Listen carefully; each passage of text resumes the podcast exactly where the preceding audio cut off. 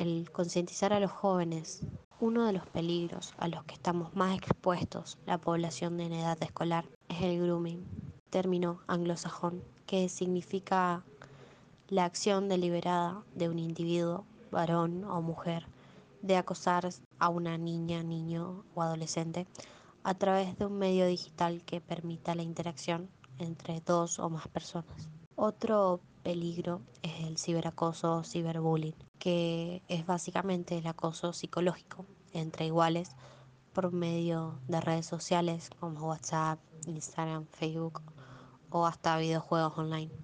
Una de las medidas de prevención que se toma para estos casos es la concientización sobre estos peligros a los padres, a los maestros.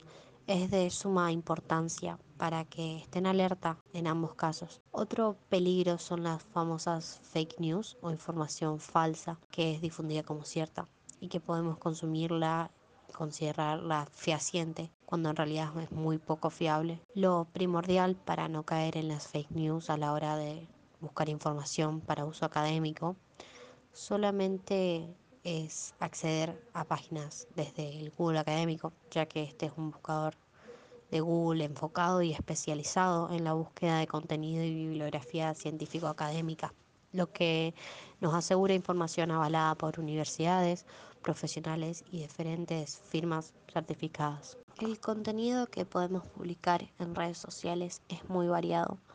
Va desde imágenes, videos tutoriales, graciosos, mini documentales, memes, compartir noticias, entre muchas otras cosas más. Pero siempre antes de publicar cualquiera de estas debemos tener en cuenta no estar revelando datos personales, tales como nuestra dirección, nuestra fecha de nacimiento, número de teléfono o hasta la ubicación actual, ya que es muy común que redes sociales como Instagram o Facebook te permitan a través de una función compartir en historias o publicaciones la ubicación en la que te encontrás en tiempo real. Entre otros datos personales, hay que tomar el recaudo de no compartirlos en redes sociales, ya que no tenemos una noción de el alcance que tienen las publicaciones y menos tenemos noción de, de, quién está del otro lado, quiénes son nuestros seguidores, quiénes son las personas que a veces nos mandan solicitudes de amistad. También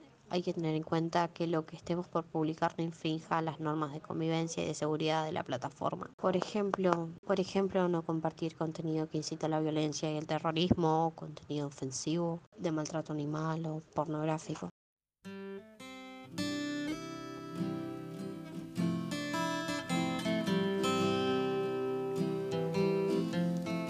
Aprendí a ser formal y cortés,